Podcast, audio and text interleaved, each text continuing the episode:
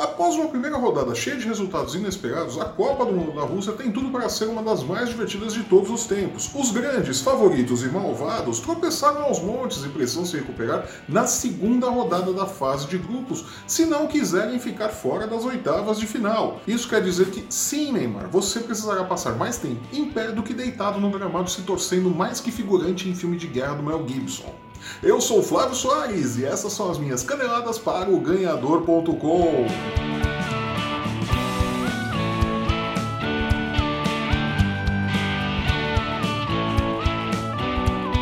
A Copa da Rússia chegou para destruir todos os prognósticos e bolões. Depois que o canarinho pistola se disfarçou de Robbie Williams e fez o que fez no show de abertura da Copa do Mundo, tudo ficou de cabeça para baixo.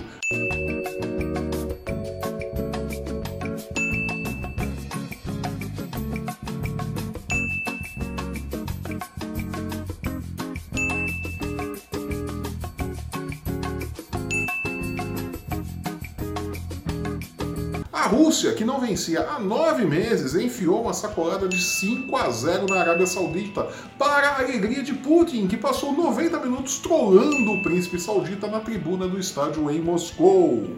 No segundo dia, o Uruguai suou sangue para vencer o Egito, enquanto que Cristiano Ronaldo sobreviveu às faltas de Sérgio Ramos e levou Portugal a um empate em 3 a 3 contra a Espanha.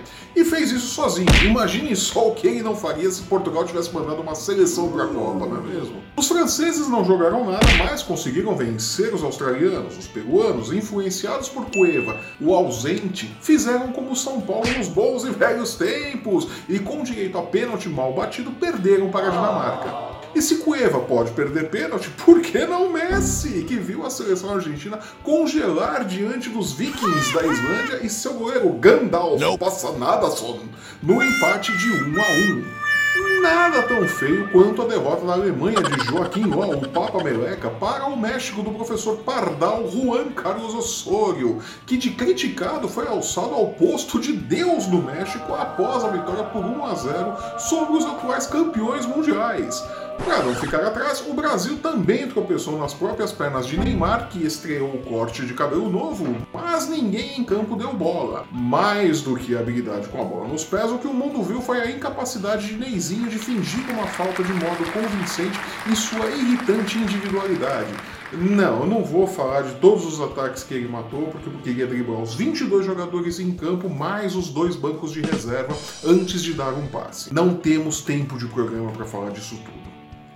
Bélgica e Inglaterra, por sua vez, fizeram a lição de casa e venceram seus jogos e podem se classificar já na segunda rodada da Copa. Olha aí, Brasil, como é que faz, viu? Falando em segunda rodada, o Brasil precisa se recuperar da péssima estreia. E não quero dizer que a seleção canarinha jogou mal o tempo todo. Houveram bons momentos, mas Tite foi incapaz de mudar o time de modo a criar um fato novo.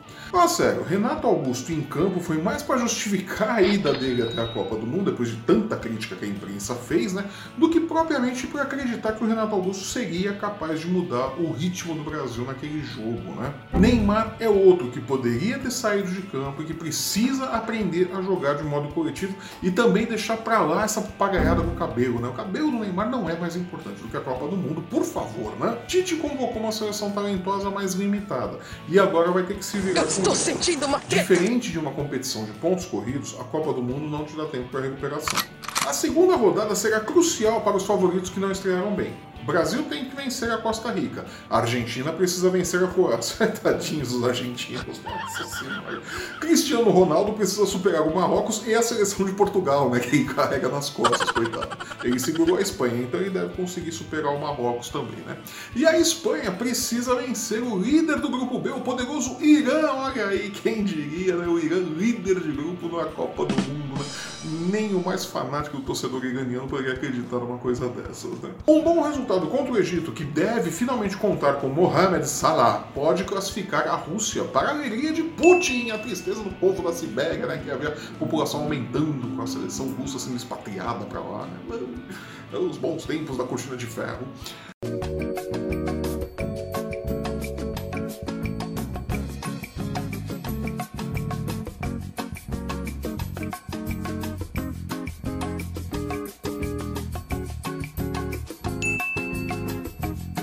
Quanto à Alemanha, é vencer ou vencer no duelo contra a Suécia no dia 23. Talvez Joaquim Loh deva repensar sua dieta para se focar mais no time. De novo, procurem no Google. Ingleses e belgas têm grandes chances de se garantirem nas oitavas de final contra Panamá e Tunísia, enquanto que os poloneses devem vencer os colombianos e o Senegal tem grandes chances de vencer o Japão. Mas como esse programa está sendo gravado antes da primeira rodada do grupo H, que acontece na terça-feira, eu realmente não sei o que esses palpites podem significar.